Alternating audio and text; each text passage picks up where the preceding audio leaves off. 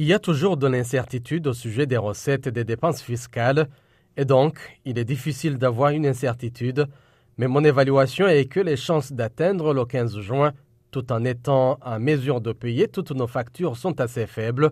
a déclaré la secrétaire au Trésor lors d'une interview sur la chaîne NBC. Les négociations entre la Maison-Blanche et l'opposition républicaine sont en impasse